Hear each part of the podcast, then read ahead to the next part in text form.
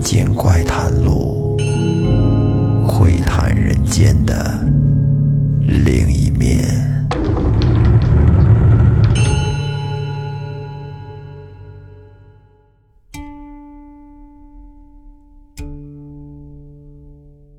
欢迎收听《民间怪谈录》，我是老岳。这期咱们聊一个劝人向善的故事。说是以前山东省有一个县城，县城里边有一个大财主，姓田，叫田良。这个人可是有钱，家资巨万。你想想吧，巨万啊，巨有钱。平时使的、用的、吃的、穿的，全都是高级货。这一般老百姓的条件，那真是边儿都边不上。而且这田良长得也胖，两百多斤，很是魁梧。平时呢，没有什么特别的爱好，就是好打猎，喜欢骑着心爱的大白马，去森林里边打打小动物，以寻求那种征服的快感。在一个星期以前，田大财主还是像往常一样，骑着心爱的大白马，带着好多随从去城郊打猎。这老田呀，他是一出来心情就好，而且这天他心情是格外的好。一出来之后，照着那马屁股，啪，就是一鞭子，走你！马儿飞快地跑起来。远远的，只见他一个人在前面一马当先，把随从甩开了老远。这后面的随从都说：“大爷，等等我们！”大爷今儿这是怎么了？这状态可以呀。从这之后，再也没有人见过老田，老田丢了。在他丢了七天之后。这整个县城，街谈巷议，大家都在纷纷的议论这件事儿。据说最后一位见到他的是一个信差，这信差说当时都已经傍晚了，看的也没那么清楚。这田良骑着一匹白色的神马从他身边飞驰而过，而且差点都撞了自己。这信差当时被吓得半死，等回过神来。只见那一人一马已经深入到了老林里去了。因为田良他身体比较肥大，两百多斤嘛，而且那匹大白马的辨识度又很高，所以说信差大老远的就能认出是他。老田有一个儿子，是个独生子，叫田文清，咱们叫他小田。您说这爸爸丢了？当儿子的能不着急吗？小田是连续的找了六天，也没找着父亲的行踪，于是，在县里边下了一个公告，哎，说是悬赏寻找父亲，如果有找到者，无论籍贯职务，啊，就不管你是哪儿的人，还是是不是当官男盗女娼也好。牙行伙计、县衙差役也罢，就是甭管你是谁，都可以重赏三千两银子。哎呦，这可是一笔不小的钱呐！三千两，不失一个发家致富的好途径，而且比中彩票的几率要高，奖金也要多。这个消息一发出来，举县上下疯了，一片沸腾。于是，全民掀起了一股找田热。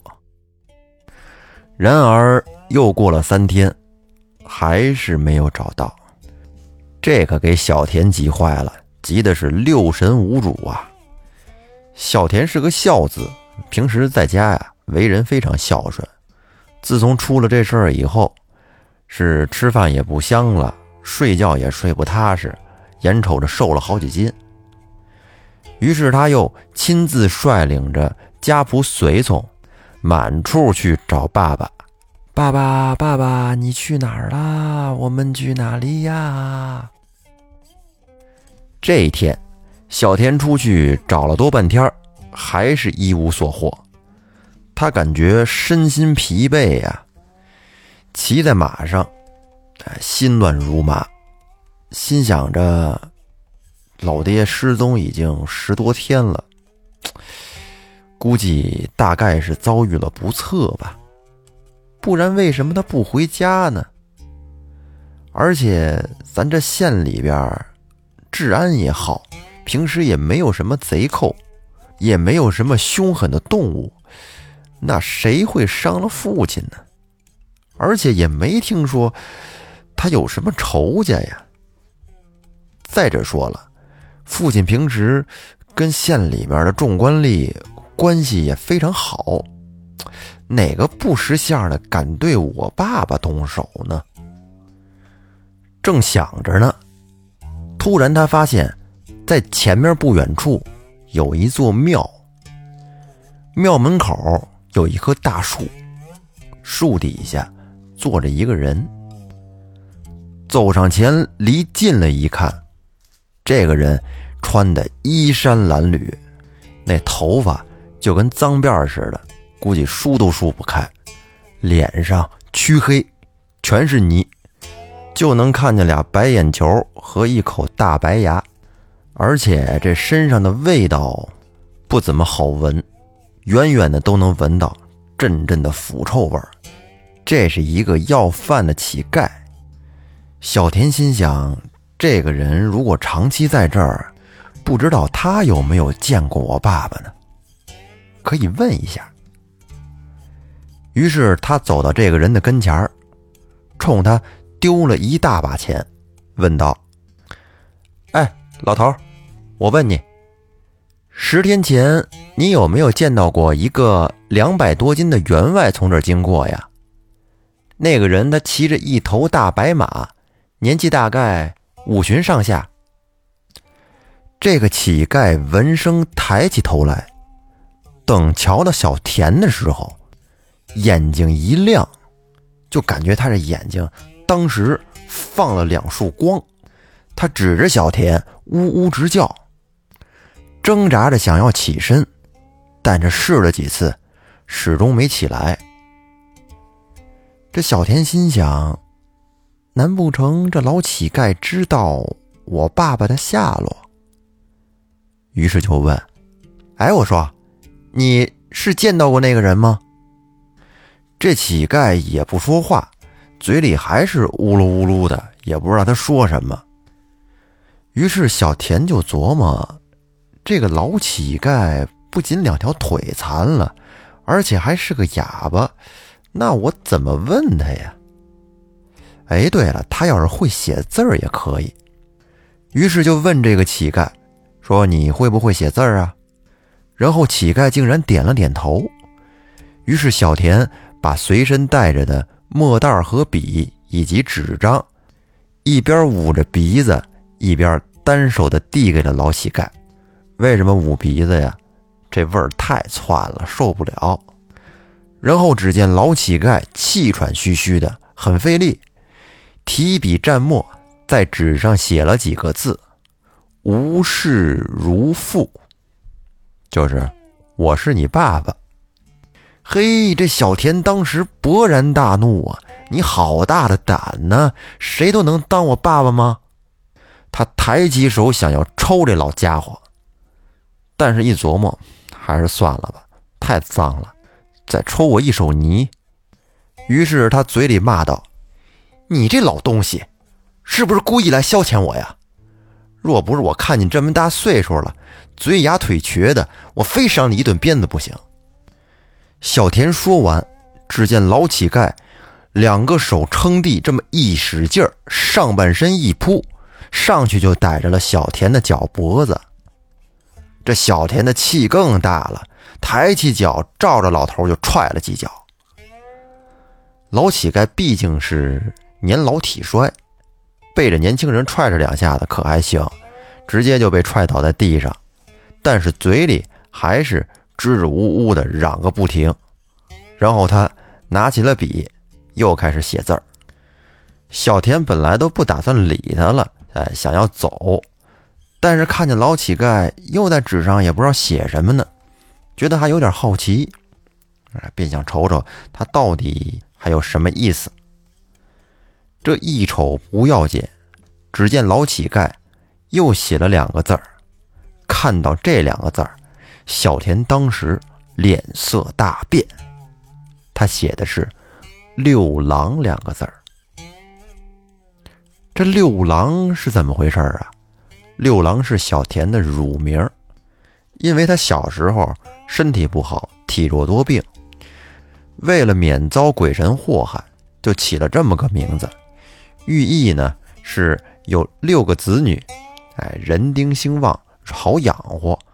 那个时候呢，因为家中的条件并不像现在这么好，所以等到小田长到十二岁的时候，家境慢慢变富裕了，父母以后就再也没有叫过他这个名儿。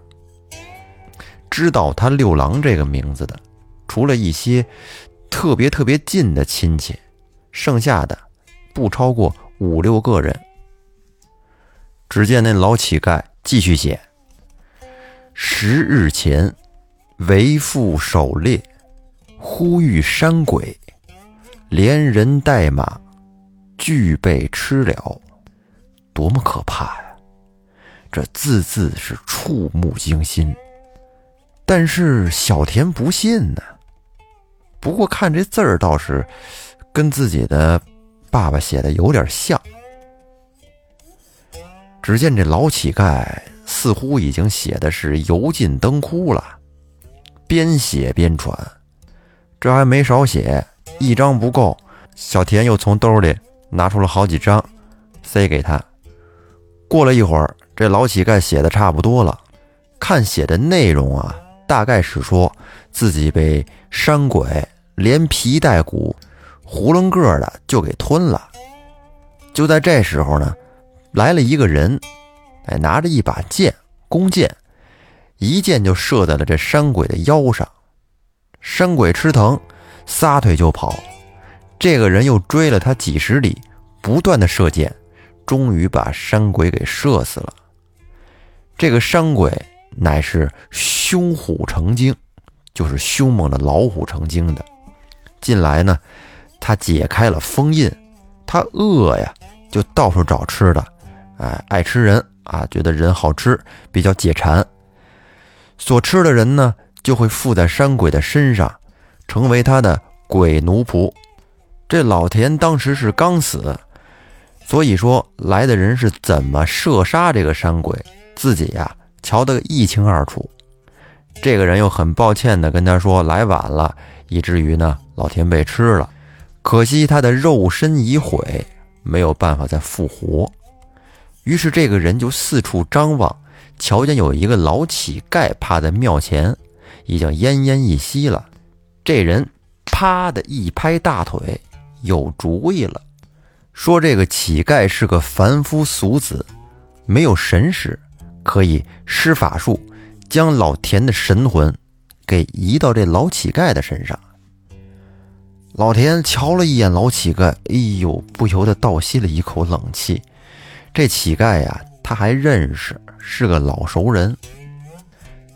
那摄鬼的人还挺着急，急急忙忙的说：“赶紧的吧，来不及了！要是再耽误，那勾魂的黑白无常可就到了，到时候你就真的死翘翘了。”于是拽着田良的灵魂，不由分说，走你！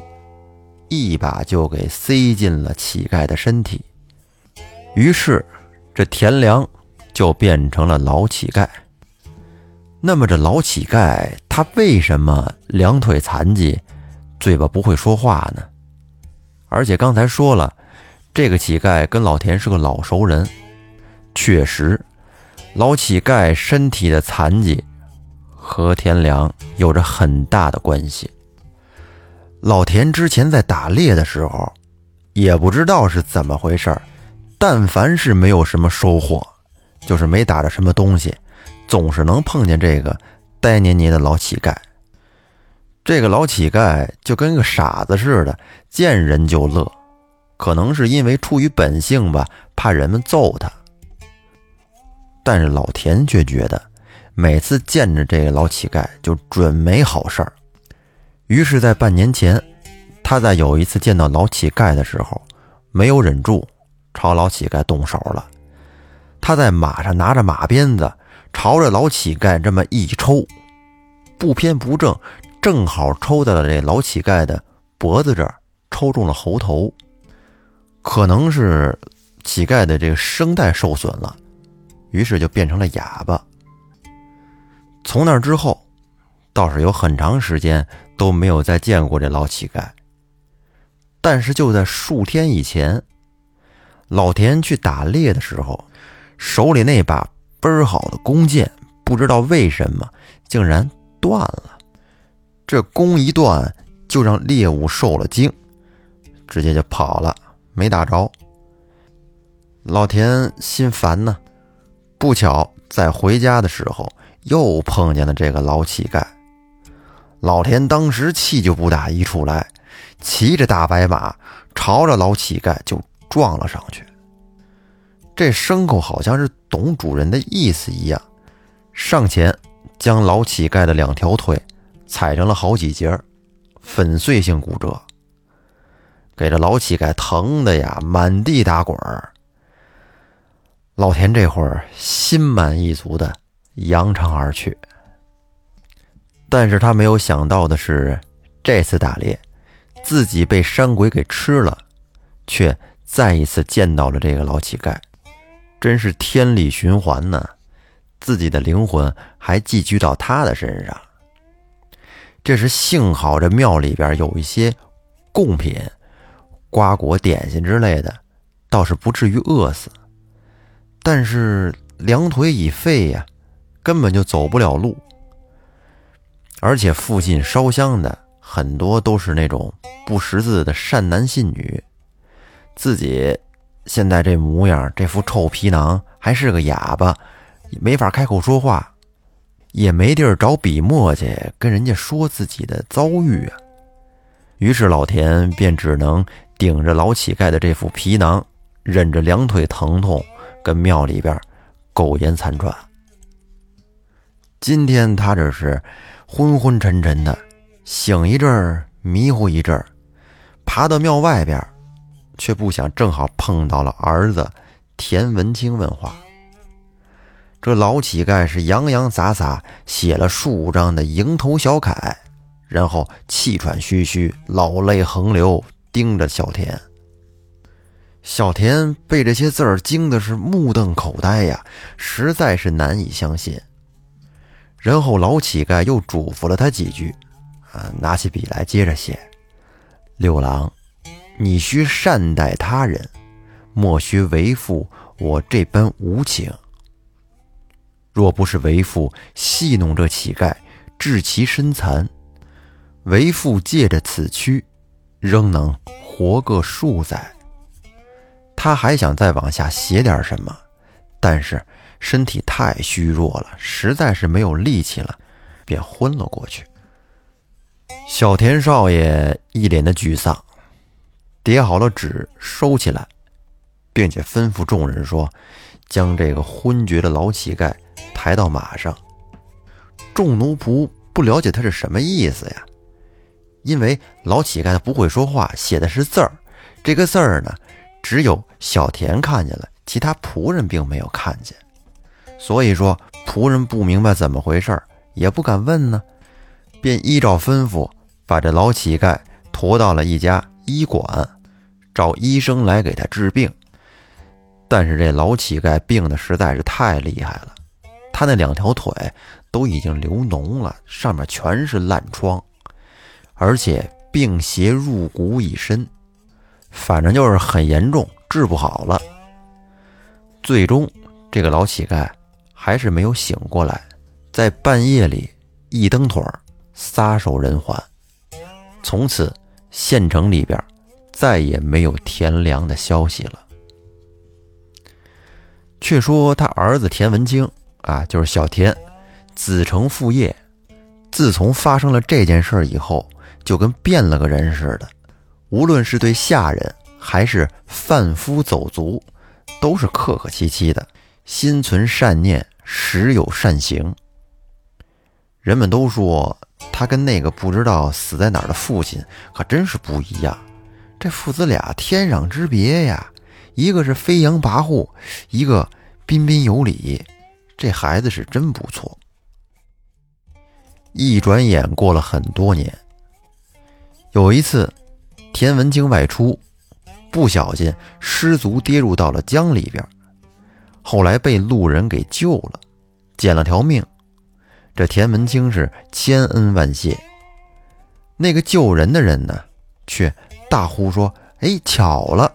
说田文清曾经资助过自己，渡过一劫。看来这次相遇纯属天意呀！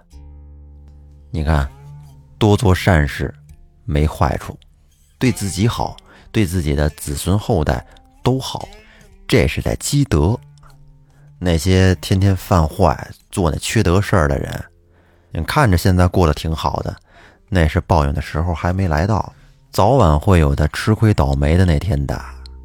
好吧，感谢您收听本期的《民间怪谈录》，我们下期再见，拜拜。